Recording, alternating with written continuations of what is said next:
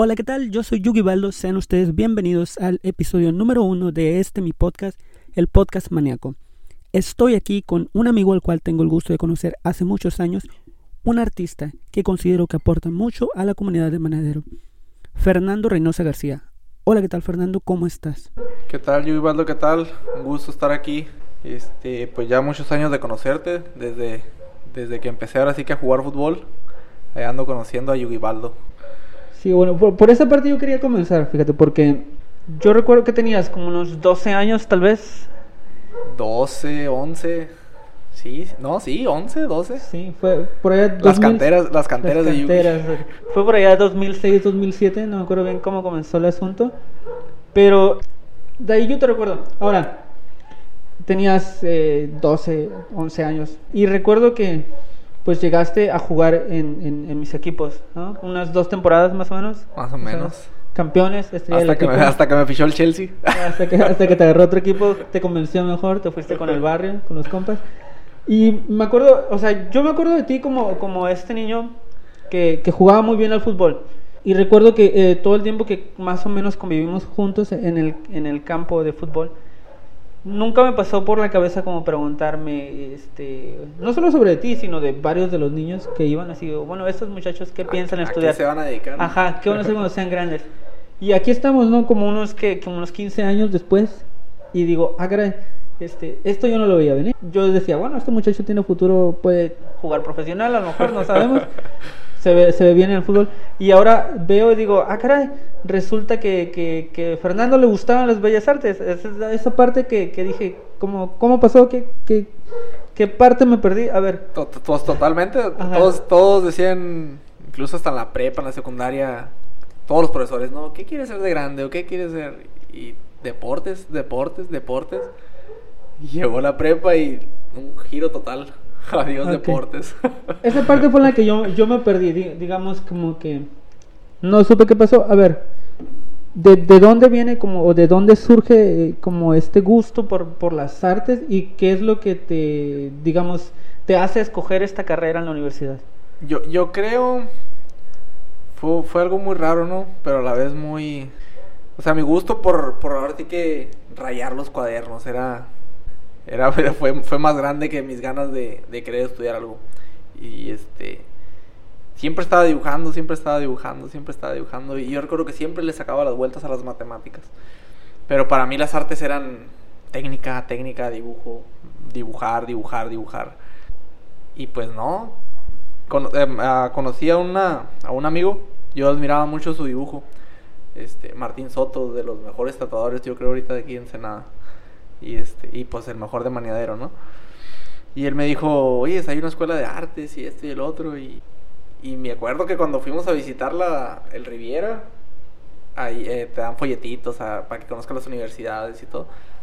Y pues resulta que ahí fue donde yo me fui directito a donde decía Facultad de Artes UABC. Y pues ahí, de ahí me agarré, de ahí me agarré y la primera vez que hice el examen me, me votaron. Ah, caray. me votaron porque iba con el concepto equivocado, pues no no todo era la técnica. Yo llegué con mi portafolio de dibujitos bien bonitos y no se me resultó que era algo más crítico, algo más social, algo más que te tenías que relacionar más con la con la crítica social y, y pues de ahí empecé. Oye, no eres como la primera persona que me lo comenta, o sea, yo recuerdo cuando iba en la prepa era, era, la misma, ¿no? O sea, ¿qué vas a estudiar? Y a la hora de escoger carreras, pues muchos escogían algo que les gustaba, algo que les apasionaba. Pero a la hora, por ejemplo, de ver el currículum, de ver como las materias y lo que iban a llevar, decían, ah, caray, tengo que estudiar esto, tengo que estudiar lo otro. Resulta que mucha gente después del primer semestre dice, la carrera no es lo que yo esperaba. Digo, bueno, ahora cuando los veo escoger la carrera digo, oye, pero resulta que, o sea, la, escuela te da el folletito, puedes ver qué vas a estudiar, cuál es el perfil, cuál es el enfoque, y tú decides si puedes o no, o si quieres o no estudiar todo e, eso. Ese fue el problema, que, por ejemplo, una materia se llamaba dibujo y concepto, y yo, yo nomás miré la palabra dibujo, yo no miré concepto nunca. sí. ¿Entiendes? Entonces, pues bótate, rechazado, ¿no? Pues fue un, ay, un golpe así de sí me caló y en zarra, me caló y en zarra, me acuerdo, porque yo, yo quería ser dibujante, yo quería ser artista, yo tenía mi sueño medio romántico y, y me dieron para atrás. Entonces, este, me metí a estudiar carpintería. Después de, de ser rechazado, me metí a estudiar carpintería porque yo seguía con el, con lo de ser artesano, pues, de trabajar con mis manos y, y, no, pues fui agarrando el rollo y me preparé y para el siguiente año volví a aplicar y, ¿El siguiente semestre o el siguiente año? no, el siguiente, el siguiente, no, el siguiente año, sí me un año sin entrar. Fue el siguiente año.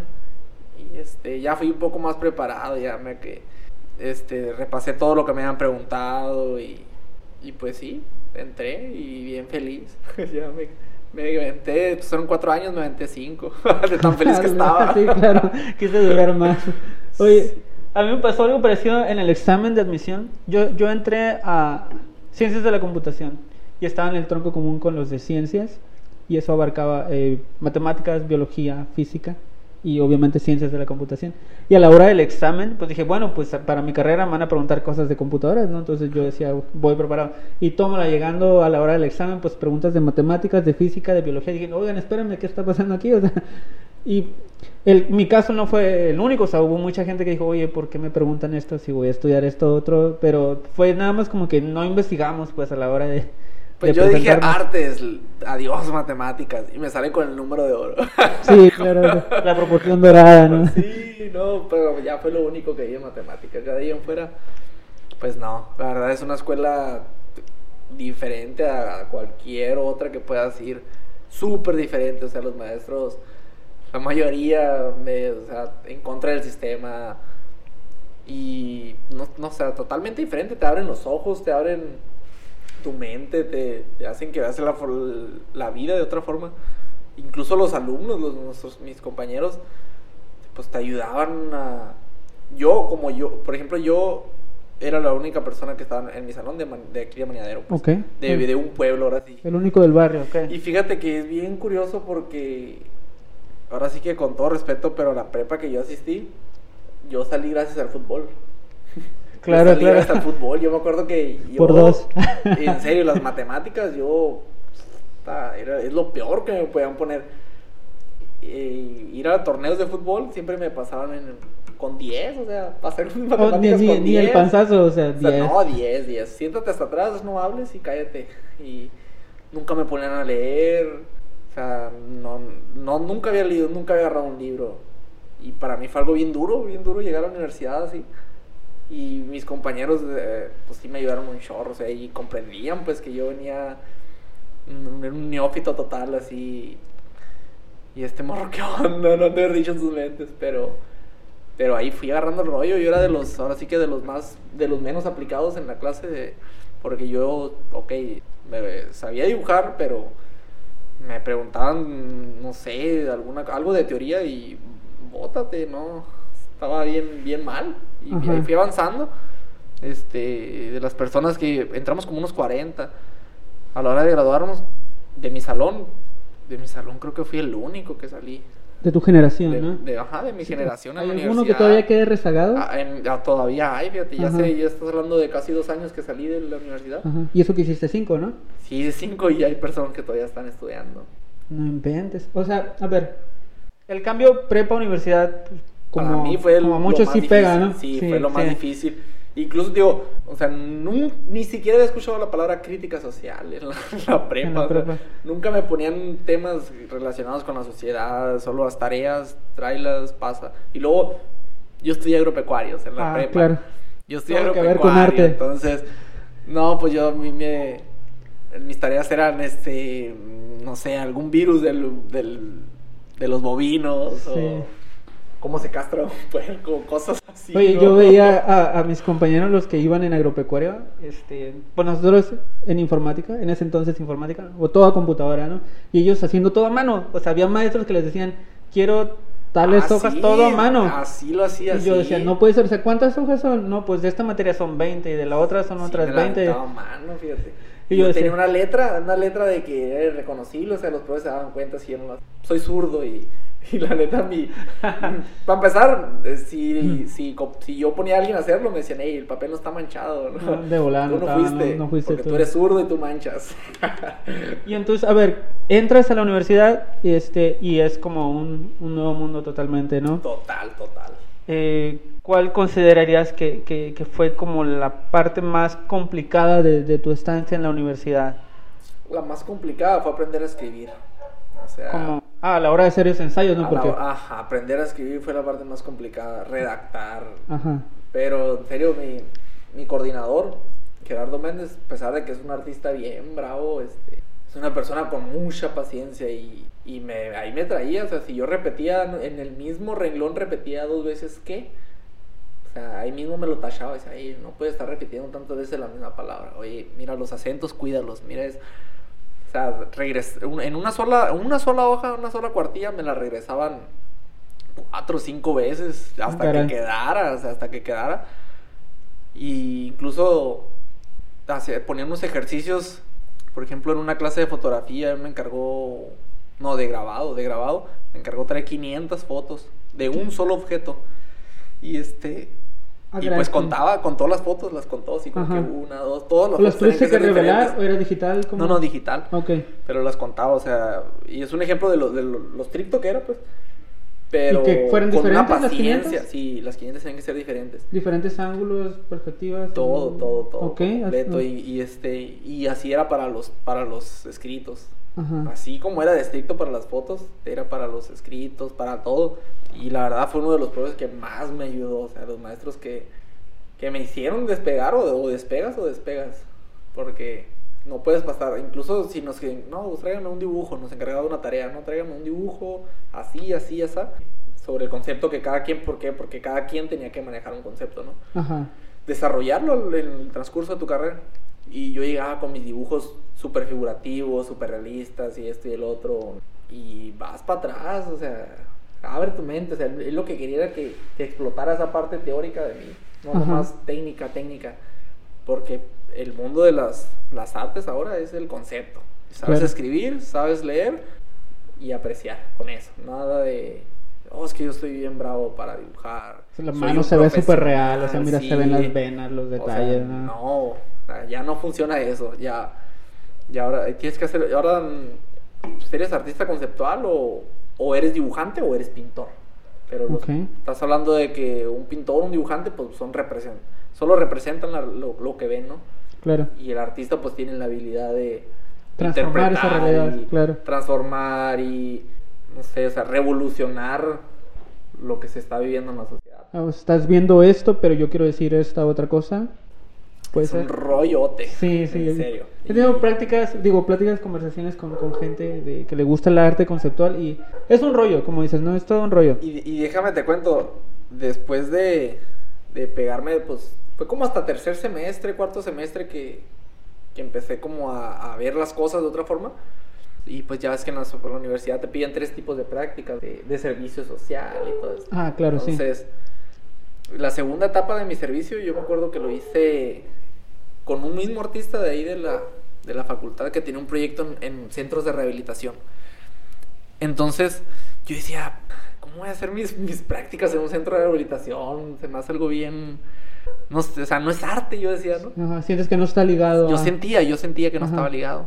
Entonces, pues los primeros meses sí se me hizo bien duro, ¿no? Ir, enseñarles a dibujar y cosas así. Y poco a poco fui entendiendo, el proyecto se llamaba, se llama, todavía sigue en pie, se llama Reintegración Social y está a cargo de César Noyola. Entonces, no, pues esta persona me, me ha inculcado un chorro de cosas bien, bien suaves de, del arte, ¿no? El, el amor que se puede tener a las personas, la, la pasión que puedes sentir al, al ayudar a las personas y parte de los proyectos que él trabaja es eso, es hacer crecer a la sociedad, ayudar, y para él es, esa es la pieza de arte. Toda la estructura que conlleva ayudar a alguien, esa es la pieza de arte. Entonces, ayudar a los, a los jóvenes a reintegrarse a la sociedad era muy valioso para él. Y yo, yo al principio no entendía, después dije, wow, wow, así, esto es lo que interesa, o sea, eso, este, este es el interés en realidad del arte. Hacer proyectos que, que hagan valer el tiempo que inviertes, todo esto, y sentir esa como gratificación. Entonces, eh, eh, él estaba de la mano con un, con un psicólogo, trabajaban juntos. Y, este, y sigue en pie el proyecto de reintegrando jóvenes a la sociedad por medio de herramientas artísticas, por medio del dibujo, de la pintura. Los jóvenes hacen sus exposiciones a final de cada curso.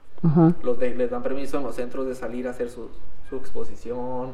Y sus mamás, sus familiares van a las, a las expos. Y wow, pues eso es otro rollo. O sea, se siente, sientes que estás en el mundo del arte con personas que en realidad no estudiaron ni siquiera artes. Ajá, claro, sí. Es como un algo bien puro. O sea, ellos te hablan de un sentimiento de, no, pues yo andaba bien fondeado, pero la verdad, este, aquí me estoy alivianando y cosas así. Mi dibujo quiere decir esto, mi dibujo quiere decir otro. Y en realidad yo siento que ahí el arte sí tiene validez en la técnica. Porque es, es, un, es algo como bien puro, pues, o sea, es algo bruto, un arte bruto yo lo represento aquí, es lo que siento, es lo que... Sin embargo, alguien que ya estudió artes, que ya esto, y que diga, oh, es que aquí es lo que siento, que aquí... Ahí es como que ya pierde un poco de credibilidad, ¿no? Sí, te entiendo. Pero en cambio estos jóvenes pues no, no conocen nada y es lo que quieren hacer, es lo que quieren transmitir. O sea, ya es otro rollo, pues yo siento que, pues te digo, esta persona me, me ha inculcado un chorro de cosas, este artista. Yo pienso que es, ahora sí que me he ido así como a la par de él, siempre y escuchando y aprendiendo y sus experiencias, pues ahí andamos. Fue, a ver, fue en, tú, o tú sientes, o, cómo me dirías que eh, fue como en este momento en el que dijiste, lo que estoy estudiando puedo aplicarlo para mi comunidad, es decir, para la gente del barrio, es decir, el arte no es solo algo que puedo ver y, expresar en lugares como, eh, no solo los centros culturales como el Rivera o museos, o tal vez en en lugares que diríamos cuentan con esta distinción como Palacio de Bellas Artes, etcétera, sino que es algo que puedes llevar a, la misma calle. Sí, sí, sí. Por ejemplo, yo, yo cuando los primeros semestres, te digo, yo estaba totalmente con la técnica, entonces mis proyectos eran sobre murales, mis proyectos eran sobre algo, algo visual. Yo quería que la gente viera que, que, me la rifaba, ¿no? Mírenme, sé dibujar. sí. mírenme, uh. Entonces, este, hice varios proyectillos ahí de, de, este, de murales, ¿no? En, el parque. Hay uno aquí muy cerca, ¿no? De donde estamos. Sí, sí. Este, los primeros fueron ahí en el parque, creo. En el kiosco. En el kiosco hice como tres de aquí en Maniadero. En el parque Revolución. No, para Revoluciones. O sea, Hasta lejos, eh, muy bien. Excelente. Benito Juárez, ¿no? En el parque hice varios. Y este, las macetas, en las macetas también hicimos algunos. Digo hicimos porque siempre trataba de invitar a, los de mi salón, a las personas con las que me juntaba. Después hice un proyecto este, en una esquina, en la esquina del gimnasio de usos múltiples de aquí mismo de Menedero, que se llama Paz y Vea. Ah, ese sí, ese es el conocido Paz y Vea Menedero. Sí, Ese, ese proyecto era era de una clase que se llamaba, creo que era de dibujo y concepto. No, no, no, no, dibujo relacional se llamaba. Ok. ¿Qué era eso? Dibujo relacional te tenías que tenías que mm, trabajar con las personas de tu entorno, ¿no? O sea, forzosamente, como dice, pues tenías que relacionarte con alguien. Por ejemplo, había un proyecto de, de un compañero, un compañero que se llama Lorenzo. Él iba a la playa y les preguntaba a las personas como ¿qué te gustaría que hubiera aquí en la playa? Y mientras él escuchaba lo que, lo que decían las personas, él lo dibujaba. Entonces estaba bien curada porque, pues, escuchabas que las personas que, no, pues aquí quiero un templete. Y... Entonces era como, como un tipo, ¿cómo se llamaban los que te ponían en la primaria? Esqueleto exquisito. Que dibujabas varias, varias, de, varias personas dibujaban en la misma hoja. Ah, ok, ya, ya. Por así decirlo. Entonces pues, se convirtió en una fiesta. Sí, claro. Un dibujo lleno, de cosas que, que, las personas quisieran que estuvieran en la playa. Por así decirlo, ¿no? he visto gente que hace eso en Instagram, ¿no? Tengo esta hoja, díganme qué dibujo ahí. y alguien, entonces, dibuja un lápiz, dibuja esto, dibuja lo otro. Y llena la hoja de Pues eran muchas ideas de, de, diferentes personas. Había banda norteña, un grupo de reggae, un grupo de rock en el mismo lugar. Suele pasar. Entonces el proyecto que yo hice era a base de rótulos. Y este lo que tenía, lo que yo hacía era preguntarle a las personas, era como una red. Eh, porque esa pared la rentaban, esa pared la rentaban y yo, yo, este, yo pedí permiso para que no se rentara. La del pase y vea. Ajá. ¿Por qué? Porque yo quería ayudar a las personas a que promocionaran su, su negocio. De esta manera yo podía verlas. No sé, el, proyecto no lo seguí. Pero yo quería que las personas, este, o sea, no le di seguimiento al saber si consiguieron empleo. Por Ajá. ejemplo, yo, yo, yo sabía que las personas que limpiaban terrenos no tenían, no hacían tarjetas como que, hey, limpia Claro. terrenos o Ajá. cosas así. Su Entonces, anuncio en Facebook ahí. Exactamente. Entonces puse alrededor de unas 30 personas, yo creo, en ese letrero y había una muchacha que pasó y me dice, hey, yo, yo hago bolis, me dijo, yo hago bolis este, caseros. Pero pues no puedo, no, no voy a hacer una tarjeta que diga bolis caseros. Ajá. Entonces dijo, ¿crees que haya chance de poner mi nombre? Y, porque yo ponía nombre, Lo que- eh, el oficio, el o oficio el servicio que y el prestaban. número de teléfono. Claro, sí. Y en grande decía pase y vea. Ajá. Entonces, pues hubo un chorro, hubo un chorro de personas que arreglaban celulares, que limpiaban terrenos. Pues está, por ejemplo, yo recuerdo, está Walmart, ajá, también el famoso Wale. Walo, y este, pero eso, el pase vea fue hace unos ocho años más o menos, tal vez. No, no tanto. unos ¿Cinco? cinco, sí. Ok. Y ahora Walmart tiene su local, Sí, sí, sí. sí. o sea, tiene su negocio y está bien establecido, está clientado, etcétera. Está ah, Omar, Ah, Omar sí, Guernica, sí. ¿no? Coreógrafo de Balsit, pero además ahorita se dedica, no sé, a poner mesas para eventos, etcétera. O sea, el tipo ya también ya se clientó, o sea, Sí, pues no, en realidad no sé si había sido por eso, ¿no? Pero, Ajá. pero yo espero que una persona haya visto su la publicación y haya dicho, ah, mira, voy a apuntar el número que está aquí para algo. por si se Entonces, ocupa, claro. Era un proyecto que debía haberle dado seguimiento, ¿no? Como, eh, si, si conseguiste trabajo por, por la, la nota ahí, pues házmelo saber y yo puedo darle seguimiento a otro proyecto, no sé. Ajá. Y pues así quedó ese proyecto, ¿no? El Pase y Vea. Entonces, eh, eh, hizo un proyecto también de murales. Eh, todo el campo de béisbol, pues una pared grande, grande. Eran, hoy no me acuerdo Más de cuántos 100 metros. Sí, eran Sí, más de más 100 de metros y ¿Cuántas personas participaron? ¿Eran como 15 murales? mm, creo que 24. por 24 ahí. murales, ok. Ah, Está el no, tuyo, no, no, claro. no tantos, no tantos, fíjate, eran, eran alrededor de los 20, sí, como 20. Ok. Y este, y pues yo, yo, bueno, yo yo nomás lo hice nomás por, queda un espacio, ¿no? Y lo hice. Ah, ok, Pero, este, me gustaba mucho la gestión también, me gustaba andar organizando y pues organicé ese proyecto, bajé recursos, eh, La, fondeamos la toda pintura, la por ejemplo, la... Fíjate, la pintura, bien curioso, porque yo quizás me faltó experiencia y todo el rollo, ¿no? Porque eran la- los primeros proyectos así de grandes que yo gestionaba. Y pues yo, como todo un revolucionario, no, no, no quiero partidos políticos. Ah, claro, sí, sí, sí. este, si alguien me va a ayudar, yo no quiero que se paren el cuello de, hey, yo puse la pintura. No, no, no. Entonces, el primer, la primera idea era levantar pintura de, de patrocinadores locales, gente que Ujú. quisiera ayudar y, y pues sí hubo un chorro de personas, pero me di cuenta de que pues mucha pintura no servía, ¿no? O pintura Ah, vieja. ok, claro. Y este, o no eran los colores que se necesitaban. Por ejemplo, no, no hubo un color negro intenso, no hubo. O era un medio grisesón, entonces a la hora de, pues sí, los- varios artistas se quedaron así como que, eh, pues yo ocupo negro, ¿no? Yo ahí, pues yo no tengo dinero.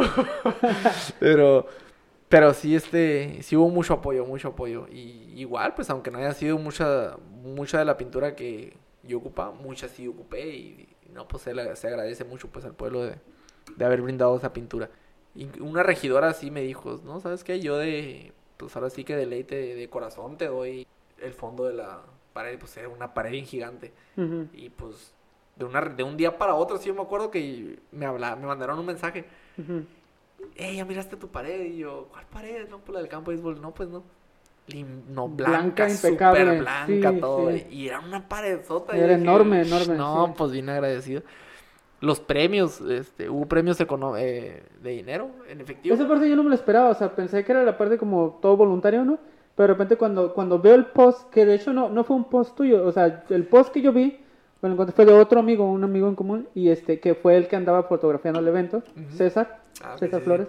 Y recuerdo, oh, pues ve la, dije, aquí están los, los que recibieron los premios. Dije, ah, caray, ¿hubo premios? ¿Cómo, cómo pasó Sí, eso? sí.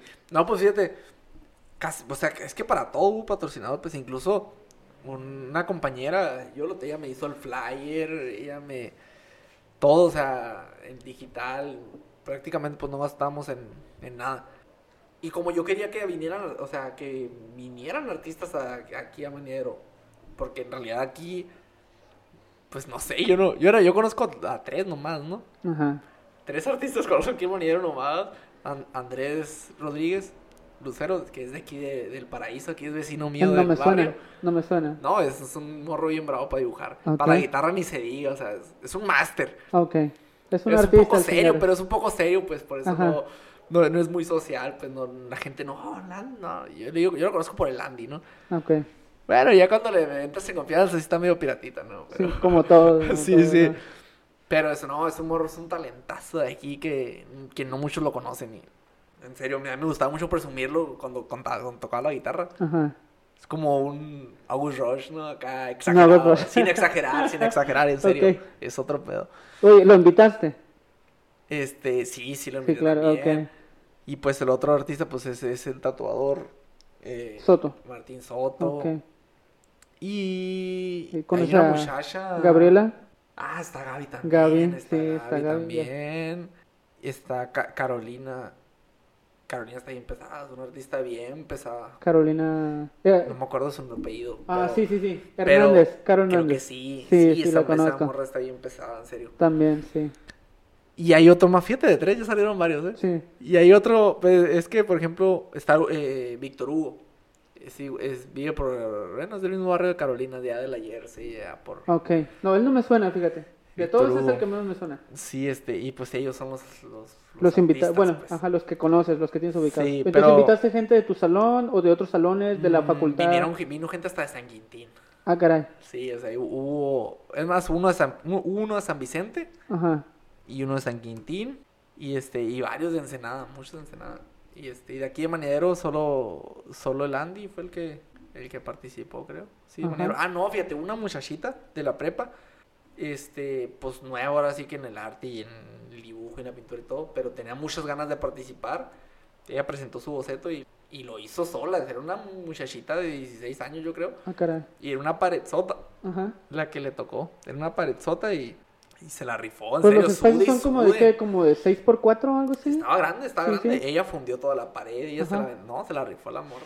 Una, una muchachita y, y sola se la rifó. ¿Cuál es, cuál es su mural? Es uno, es como un, un árbol y es como la noche, como muchas estrellas. Ah, ok, ya tiene como un, un lado de día y otro de noche, ¿no? Algo así. Fíjate, algo bien curioso, algo de ese mural.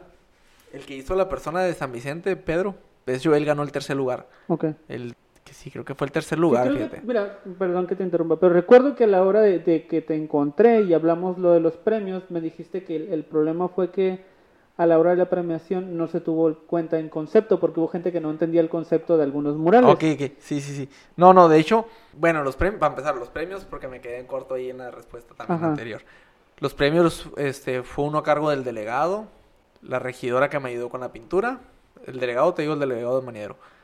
Y el otro premio, sinceramente, ahorita no, no, no sé quién lo puso el tercer, el tercer premio, ¿no? Pero de ellos nos ayudaron ahí. Para, la, para, la premi- para premiarlos, o sea, los jueces, fue Gaby, una de Ok. las artistas de aquí de Maniero.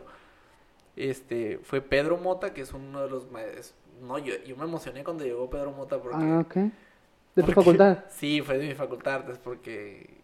No, es una persona súper inteligente, su... es un, es un, máster del arte, ¿no? Ok. Y más de la teoría. Y cuando llegó, yo, yo, dije, yo dije, ah, sí vino, no manches, acá, como que... Oh, el profe le Pedro. tomó importancia, o sea... Sí, sí, sí. Se tomó el tiempo, yo sí dije, wow, qué chido, la neta.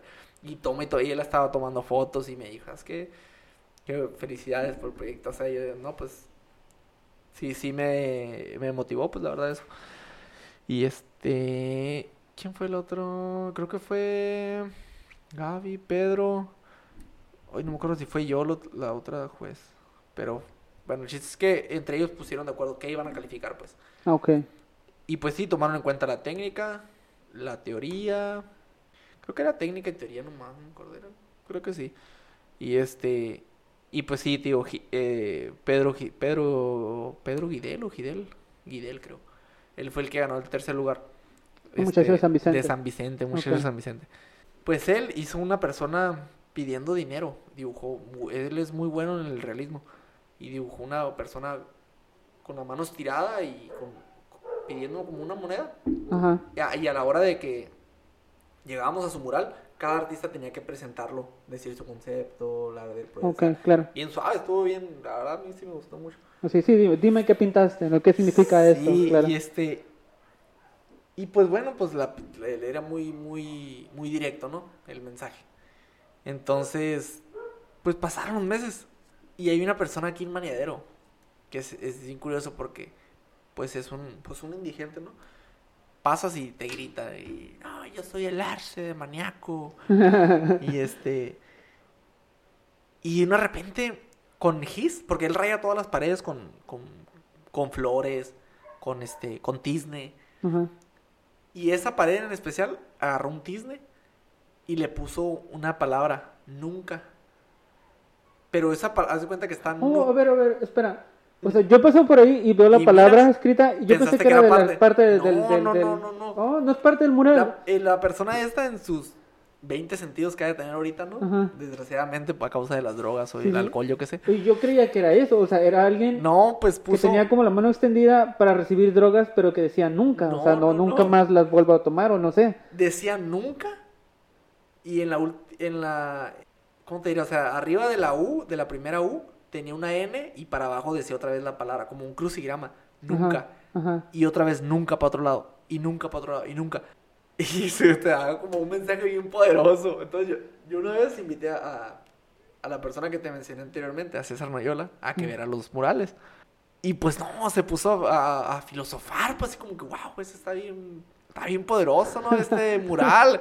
Y yo, ¿sabes qué? Este, Si te digo que lo completó. Pendejo. ya le, ya le platiqué y dijo, no, pues toma más poder, me dice, o sea, el vato la, se la rifó, o sea, en, en el juego de palabras que hizo de nunca para un lado, nunca para abajo, nunca, nunca, nunca, nunca.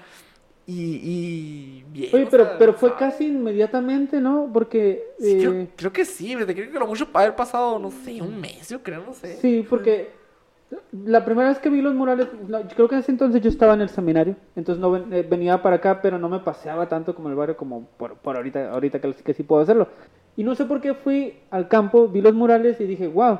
Y yo no puedo asociar ese mural sin la palabra nunca. Porque, o sea, para mí siempre estuvo ahí, o sea, la palabra nunca siempre estuvo ahí. Dije, forma parte del mural, o sea, tiene que ser sí. parte del mensaje. Y yo lo entendí, o sea, bueno, desde mi punto de vista yo lo entendí. Dije, el men está pidiendo drogas, pero a la vez está diciendo nunca, como que nunca más, o sea, No, pues el vato, ese ya, ya se convierte en un mural colectivo, o sea, ya. sí, algo así. ya, ya puso la mano a otra persona y ya se convierte en un mural colectivo y le dio mucho, mucho Mucho potencial. peso, la verdad, sí. sí. tiene mucho peso.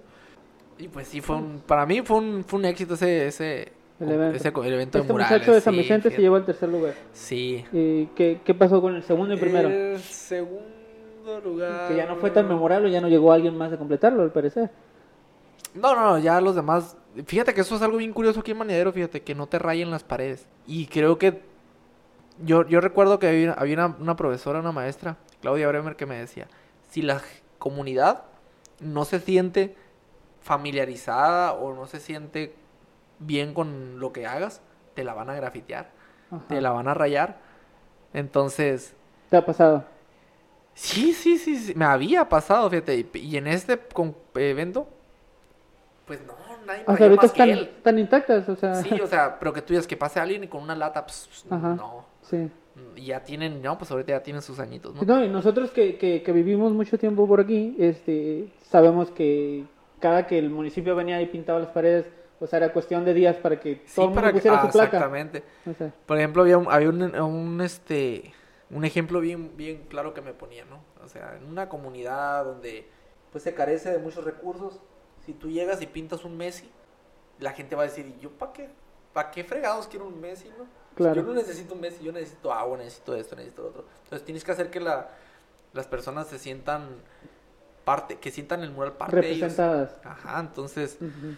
No sé, yo pienso que este tipo de eventos fue como, órale, pues sí hay, o sea, sí tenemos arte aquí, tenemos mensajes, tenemos cosas positivas y este, y pues ahí están todavía. Que ahorita han dado poco justo de tiempo, pero me gustó, como me gustaría hacer la segunda parte. ¿no? Sí, aparte de ese, yo recuerdo ahora que me comentaste que fue el año pasado, ¿no? Cuando comenzaste tu emprendimiento, una carretita de cocos, ¿me acuerdo? Y que me, me acerqué un par de veces, ¿no? Estuvimos platicando y me dijiste, oye, fíjate que tengo este proyecto, ¿no te gustaría trabajar? Era con, con unos niños y haciendo figuras de, de barro, cerámica. ¿En, en qué consistía el, el proyecto? Digo, para la gente que no lo conoce, ¿no? Porque yo tengo una idea de qué era. Mm, pues mira, todo empezó, todo empezó poco tiempo, bueno, más bien cuando comenzó la pandemia, Ajá. Bueno, para empezar, yo, yo, pues yo tenía mis negocios, ¿no? Yo, desgraciadamente, pues el arte a veces no te da para, para sustentar todos tus gastos. Claro. Entonces yo empecé en el comercio de los cocos, empecé en el comercio de este, las piñas coladas, eh, varios snacks. Y pues es lo que me aventaba, ¿no? Pero llegó la pandemia y ¿qué pasa? Pues cierran playas, cierran todo, zonas turísticas. No, pues un golpe fuerte para todos, ¿no? Y este... Y César Noyola me plantea, ya me había planteado hace mucho que tenía un proyecto así, pero cuando comenzó la pandemia fue como un, hey, aliviánate, aliviánense al proyecto porque es necesario para la comunidad. Entonces, el proyecto este de Barros requería de la comunidad, que la comunidad... Me empezó como una invitación por la comunidad, después nos quedamos con puros niños. Fue es un proyecto bien bonito, bien, bien bonito porque los niños hacían el barro desde cero, o sea, recolectar, limpiar y empezamos a hacer como, primero empezamos con macetas. Ok. Entonces hacíamos un tipo de quemado bien súper rústico, no teníamos horno ni nada. Empezamos con tres, cuatro niños y las macetas, este, le poníamos su tierrita después de ser quemada, su plantita y se empezaban a intercambiar. Nosotros este, teníamos una página que se llama Periférica eh, Educativa Experimental En Facebook. en Facebook, sí. Ok. Y pues empezábamos a cambiar las macetas en línea, o sea, y no por no por dinero, por Ah, comida. Por comida, sí me acuerdo. ¿Por qué? sí. Porque la pandemia nos dejó a todos bien, Bien quebrados sí, y, y pues de esta forma los niños aportaban algo a su casa. Y era bien suave porque es bien padre porque todavía sigue en, en pie el proyecto. Que los niños reciban su, su, su mandadito, incluso bien curioso porque pues nosotros aquí estamos cerca de, de las comunidades de americanos en Ajá. Punta Banda y, y empezamos a, a expandir las, las invitaciones, las publicaciones. Y pues resulta que una vez yo llevé las, llevé unas macetas. Era un cajoncito pequeño de macetas, eran como unas 10 macetas. Y pues las vendí. O sea, le fui con los americanos y los niños, cada niño recibió como 25 dólares. Wow. Y pues ellos bien contentos con Claro, la sí. feria. Esto, Las papás con, cuando les daban sus alimentos. Obviamente la- el dinero se lo damos a los papás y, y, ¿sabes qué? Pues tu niño se lo ganó, ¿no? Tú sabes que la, qué necesitas para tu casa. Quizás tu, el papá o la mamá no tienen trabajo por la pandemia. Y era algo bien suave, es algo bien suave. Este, y ahí sigue en pie el proyecto, son 3, 4, 5, 6, son como 7 niños. Y ya, ya están perfeccionando, o sea, no nomás hacen macetas, hacen tazas. Ahorita el proyecto se, se re- quiere expandir a restaurantes para hacer vajillas completas. Tacitas con su platito abajo y, y venderlas. Oye, de todo eso ya pasó un año y, y, o sea, todo este año han seguido trabajando, Ah, sí, sí, mejorando. siguen trabajando, Ah, sí, siempre han, siempre han ido trabajando. ahí les compartimos diferentes técnicas. El bruñido, el, una que se llama el pellizco, o sea, varias técnicas de, de cerámica ujú. que ellos ya han, han ido poco a poco perfeccionando. O sea, se avientan 3, 4 semanas con la misma técnica, con la misma técnica. Ya después decimos, ¿sabes qué? Es tiempo de cambiarla. Les ponemos figuritas, dibujos, flores, pescados, yo qué sé. ¿Tienes, ¿Tienes a una persona que les enseña o, o tú sabes hacer eso? o ¿Cómo? No, no, pues es un, somos como un equipo. Ok. Está César Mayola y este su pareja y pues yo. Pero la verdad, yo, la verdad, yo ahorita he estado un poco desapartado, un poco apartado ahí del proyecto porque, pues te digo, mis negocios quebraron con la pandemia. Entonces, al principio yo también estaba haciendo piezas, pero me tuve que, tuve que optar por conseguir un empleo, ahora sí que seguro, ¿no? Claro. Y pues ahorita tengo mi empleo y es, que no, no me despegué mucho, ¿no? Porque también ahí en el empleo hago este pues, a cosas relacionadas con el arte. Y parte de pues también construcción y construcción artística, decorativas y todo. Entonces, pues pero cada que puedo, aquí estoy con los niños, estoy con César. César es el principal, pues César es el encargado pues prácticamente de todo, ¿no? Él este se encariñó aparte mucho con los niños. Sí, me imagino. Y ahí sigue firme, o sea, él sigue firme y esperemos si el proyecto crezca. Te digo, las vajillas esas que, que vamos a presentar para restaurantes es un juego de aproximadamente seis tazas por, no sé, creo que 350 pesos. Y, y sí hay, sí hay respuestas, sí están pidiendo restaurantes, pero en sus- realidad, sus piezas en realidad también no queremos hacer a los niños como máquinas de Claro. zas, zas, zas, Sí, sí. porque ellos también requieren su tiempo, ¿no? Entonces tampoco podemos ir tan rápido porque los niños no, sí les gusta recibir dinero, les gusta recibir comida, pero también no podemos tenerlos trabajando porque el barro es algo duro de hacer, o sea. Sí, sí, no, no es cosa sencilla hacerlo, tienes que cernirlo con la pala y, y, después es un trabajo fuerte, no nomás es llegar y ah, que, que allá por donde yo vivo, o sea, como que el cerro ahí e, cerca, era, fíjate que ese era, el, ese era parte del, del proyecto. Ajá. O sea, generar de donde pisas, pues. Claro. Porque marinadero prácticamente es barro. Es barro, Entonces, que, que, vean los niños que, oye, tu tierra te va a dar dinero. Tú puedes generar dinero a partir de... O sea, tú puedes tener tu sustento a partir de, de donde de lo que te rodea, claro. ¿Sí? Y era ese ahorita yo pienso que es el proyecto más, más bonito, ¿no? Y más fuerte, que más fuerza ha tenido. El hacer, el, el que las piezas de barro te den, te den el sustento. Y que ellos, los niños ayudan a sus familias. Porque, bueno, el proyecto, para, para que agarre más forma, queremos traer hasta, incluso hasta psicólogos, como, no sé, o sea, que traigan dinámicas y ayudar a los niños porque, bueno, y digo, el proyecto era para la comunidad, pero vinieron puros niños. La respuesta fue de los niños. Ajá, entonces hay algo que surgió y que César se dio cuenta y me lo comentó y me dijo, ¿sabes qué? Me dice, ¿te acuerdas que cuando íbamos al centro de rehabilitación ahí trabajamos, trabajamos con jóvenes que ya tenían, ahora sí que la enfermedad de la adicción. Ya estaban enfermos, ya estaban contaminados. Pero ¿sabes cuál es? Yo pienso, me dice, que, era el, que es el punto, la prevención, me dice. Entonces, se está reforzando pues el proyecto. Empiezas con los niños, ¿no? Sí, o sea, tienes que prevenir antes de que se enfermen. ¿Por qué? Porque aquí estamos, estamos y están bien expuestos a, a caer pues en algún tipo de droga, algún, algún tipo de sustancia nociva y, y por eso es el que queremos traer psicólogos y gente que, porque poco a poco queremos que, que tomen conciencia, que, que aprendan a trabajar, que de ese tipo de cosas. Pues. Muy bien. Eh, mira, por cuestiones de tiempo me gustaría terminar con, con dos cosas. Quisiera saber como cuáles serían tus, tus proyectos a, no sé, corto, mediano plazo en términos de arte y, y para la gente que nos, que nos escucha, para la gente de aquí de Manero, la gente que, que pueda estar interesada en, estudiar artes, ¿qué les dirías? Pues, pues que no la tomen a la ligera, bueno, o sea, estudiar artes es algo bien bonito, ¿no? Este, yo ahorita estoy mucho con, con el arte decorativo, ¿por qué? Porque te digo, ocupa un sustento, ¿no? Claro. Pero yo creo, principalmente creo que y esto no nomás va para la gente, va, me gustaría como para, para la educación pública. En serio, se requiere crítica social en las escuelas. Se requiere hablar de temas que te, que te hagan sentir incluso hasta mal, ¿no? Así que te hagan, así estamos como sociedad, porque es lo que te va a llevar a querer hacer algo por, por uno mismo, por tu comunidad. Una vez que fui a la prepa donde estudié a dar una conferencia, o sea, los jóvenes ni siquiera sabían, nunca habían escuchado del feminicidio. Y una compañera, Ruth, ella habló del feminicidio. O este, o sea, temas así de complejos y fuertes que despiertan conciencias y que te hacen ahora sí que una revolución de pensamientos. E, eso yo pienso que es lo que falta en, la, en las comunidades. Y de ahí te das cuenta de que tú puedes hacer algo por ella. Entonces, para mí, si todos pudieran estudiar artes, Incluso ahora, ¿no? Creo que con la nueva ley este, educativa sacaron las artes de las escuelas. Entonces es algo bien, bien, bien feo porque te digo, es la única rama que te, te muestra cómo estamos viviendo como sociedad.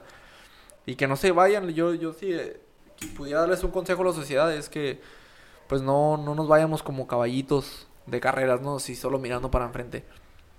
Si te dan un libro que leer, tú agarra dos que le den la contra y otros dos que le den la positivo para que tomes tu decisión propia. Y tú poco a poco puedas ir entendiendo desde tu perspectiva qué estás viviendo, qué estás mirando, cómo vive tu vecino, cómo vive... Y no, no, no hablo de la forma, ah, no, voy a hacer un chismoso, no, no, no, sino de ver qué, está, qué, te puede dañar a ti, a tu familia, a tus futuros hijos.